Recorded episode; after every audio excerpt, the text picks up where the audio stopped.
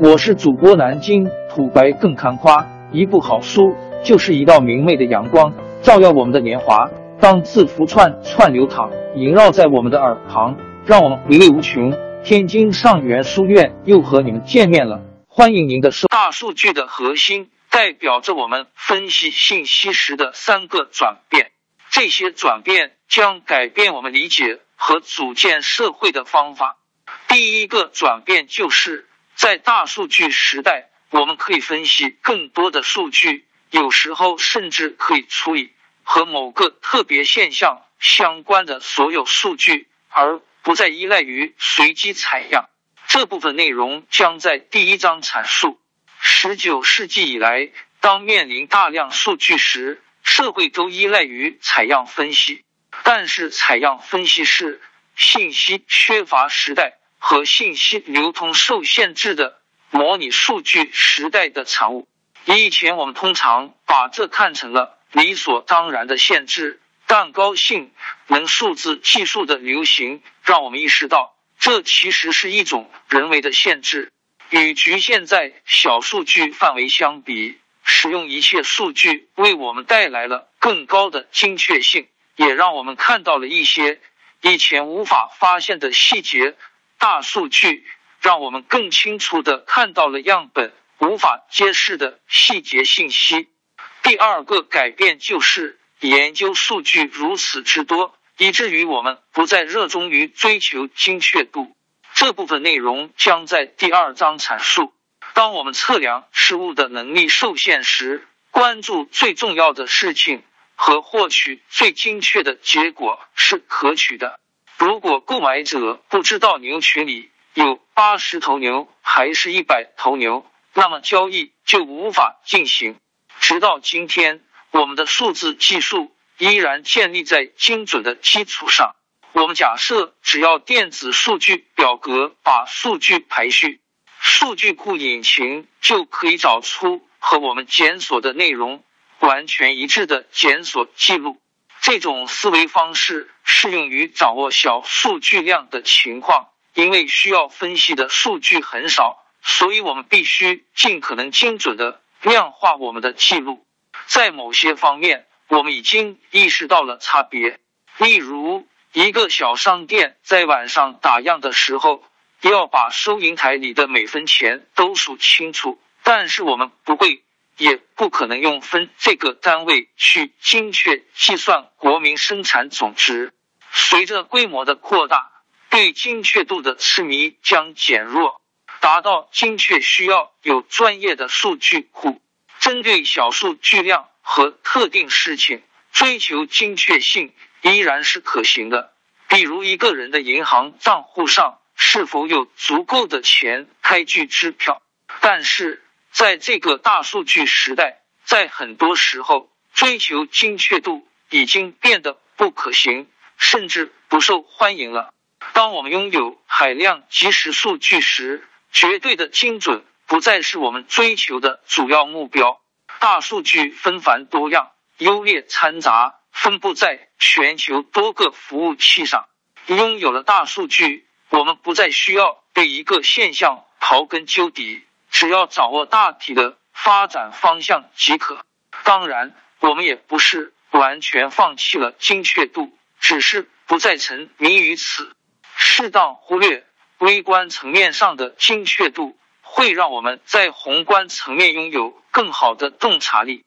第三个转变因前两个转变而促成，即我们不再热衷于寻找因果关系。这部分内容将在第三章阐述。寻找因果关系是人类长久以来的习惯，即使确定因果关系很困难，而且用途不大，人类还是习惯性的寻找缘由。相反，在大数据时代，我们无需再紧盯事物之间的因果关系，而应该寻找事物之间的相关关系。这会给我们提供非常新颖且有价值的观点。相关关系也许不能准确的告知我们某件事情为何会发生，但是它会提醒我们这件事情正在发生。在许多情况下，这种提醒的帮助已经足够大了。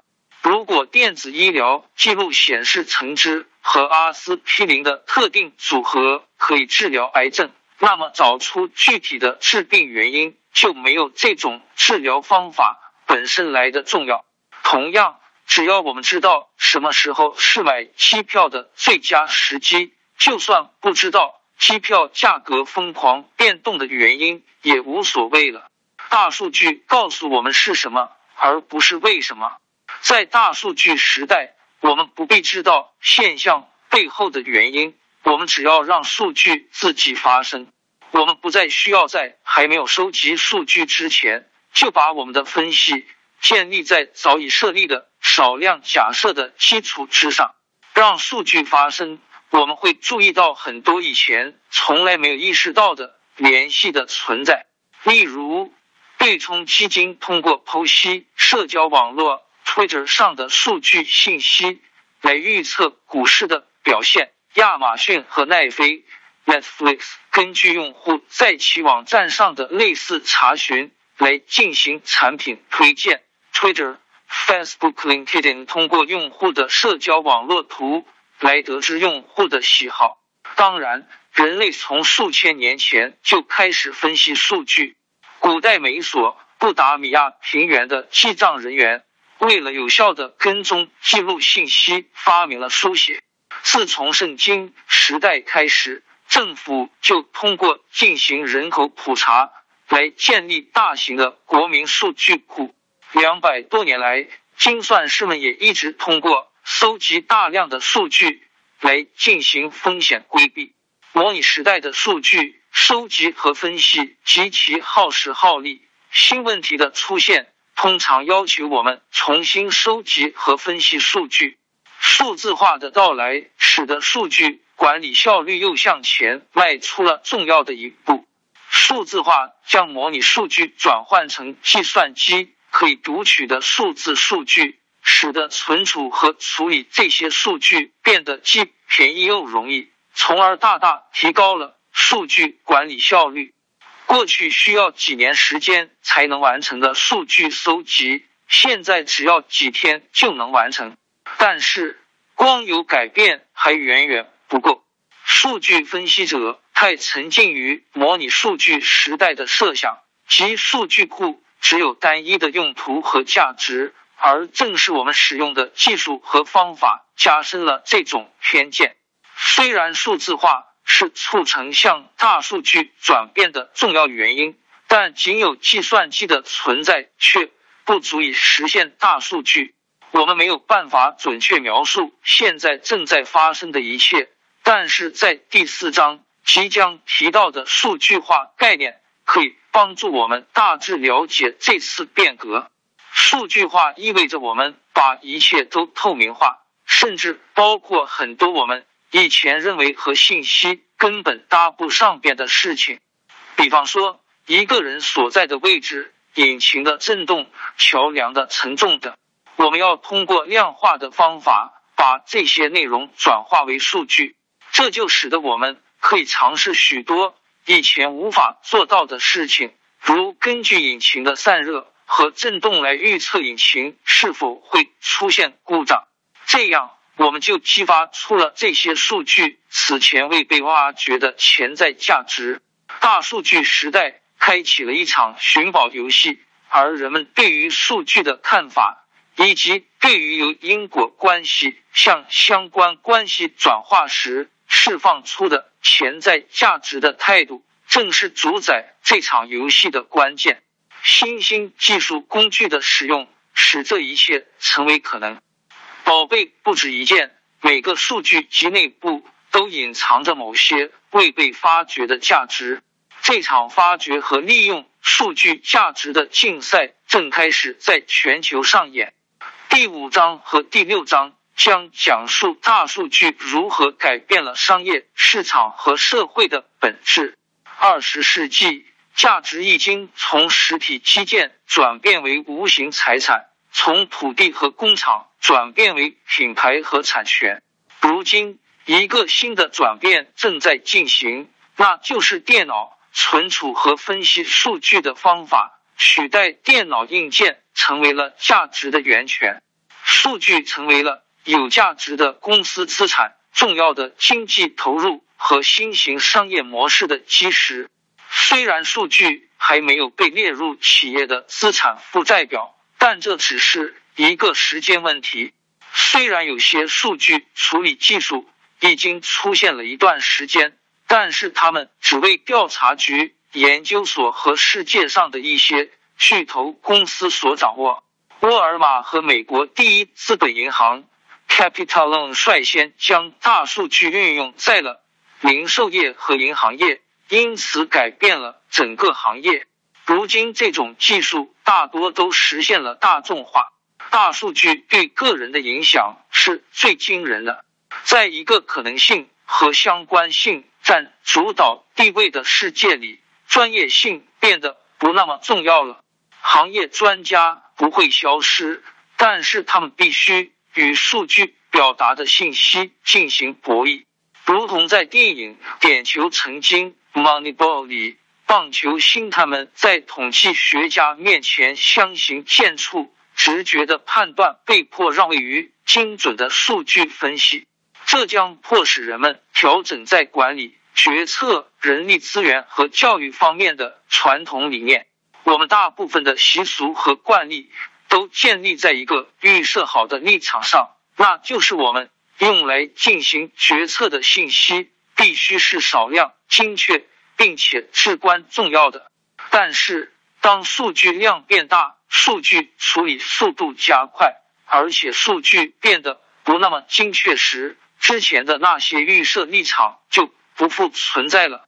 此外，因为数据量极为庞大，最后做出决策的将是机器，而不是人类自己。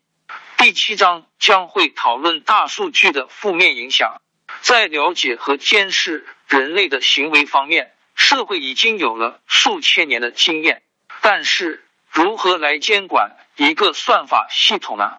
在信息化时代的早期。有一些政策专家就看到了信息化给人们的隐私权带来的威胁，社会也已经建立起了庞大的规则体系来保障个人的信息安全。但是在大数据时代，这些规则都成了无用的马其诺防线。人们自愿在网络上分享信息，而这种分享的能力成为了网络服务的一个中心特征，而。不再是一个需要规避的薄弱点了。对我们而言，危险不再是隐私的泄露，而是被预知的可能性。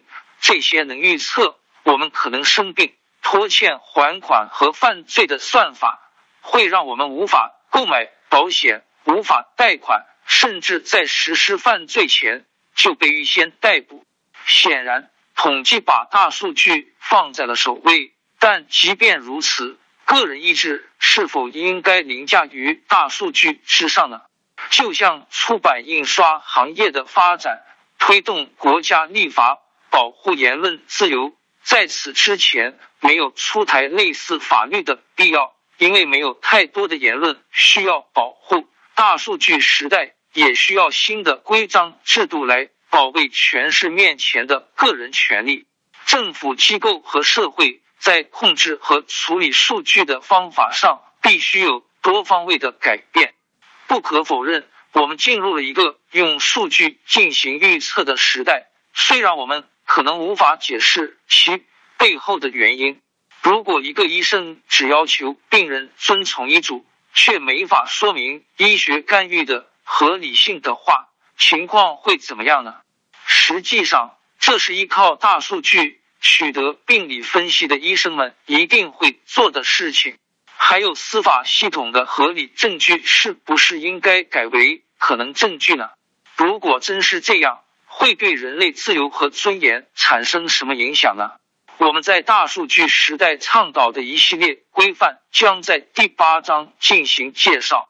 这些规范建立在我们很熟悉的小数据时代发展并保留下来的。规范的基础之上，新环境要求旧规范与时俱进。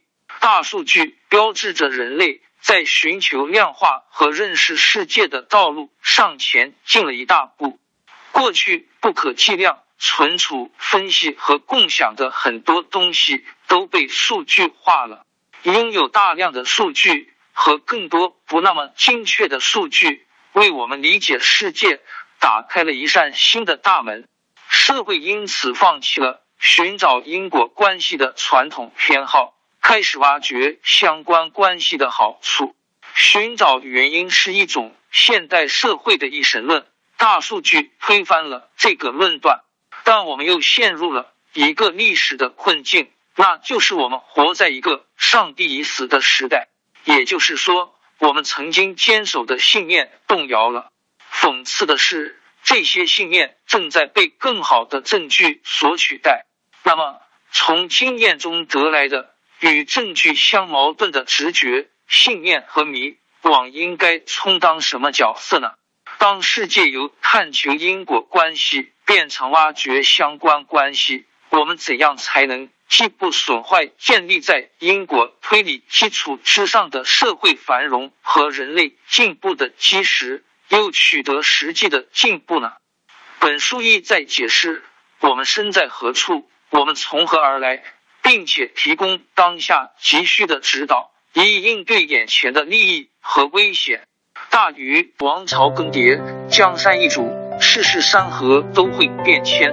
其实我们无需不辞辛劳去追寻什么永远，活在当下，做每一件自己想做的事，去每一座和自己有缘的城市，看每一道动人心肠的风景，珍惜每一个擦肩的路人。纵算经历颠沛，尝尽苦楚，也无怨悔。感谢您的收听，朋友们，让我们下期再见。